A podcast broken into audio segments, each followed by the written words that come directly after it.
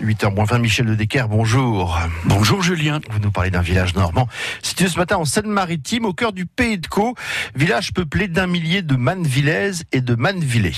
Et oui, puisque nous sommes aujourd'hui à Manneville-la-Goupille, un bourg tout à fait charmant avec son église Notre-Dame de l'Assomption et son moulin de la Galette qui peut dater de la fin du XVIIe.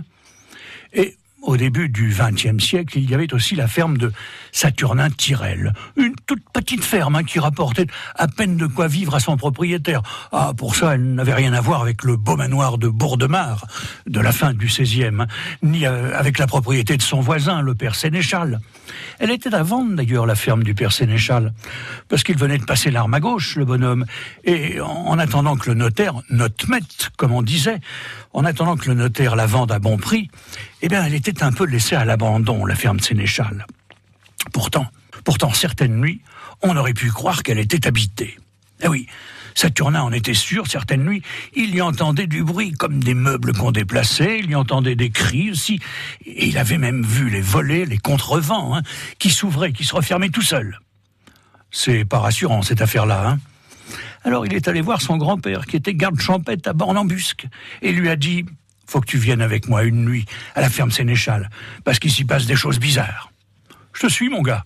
On va même y aller avec le brigadier de gendarmerie de Goderville, on sait jamais. Alors les voilà arrivés tous les trois. Le brigadier de gendarmerie force un peu la porte et, ils entrent. Il est 10 heures du soir.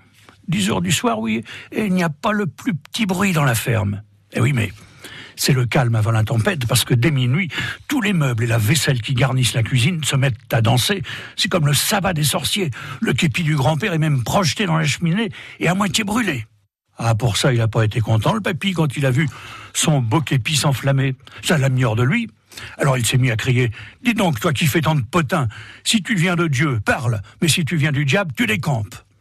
Et il paraît il paraît que subitement, oui, en moins d'une seconde, le chahut s'est arrêté, comme par miracle, et que la ferme du père Sénéchal a retrouvé toute sa tranquillité, et notre village normand aussi, bien sûr. Celui de Manneville-la-Goupille, en Seine-Maritime. Merci.